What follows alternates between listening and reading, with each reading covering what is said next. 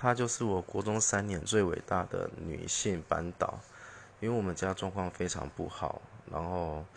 她得知我家状况之后，她自掏腰包把我这三年所有的费用全部缴掉，然后她也从把我从自闭悲观的个性，然后一直引导到我现在变成很活泼、很乐观的个性。然后在此非常非常感谢她，然后如果没有他，我国中毕业我也不知道干什么，因为家人也反也不希望我再继续升学，啊也因为他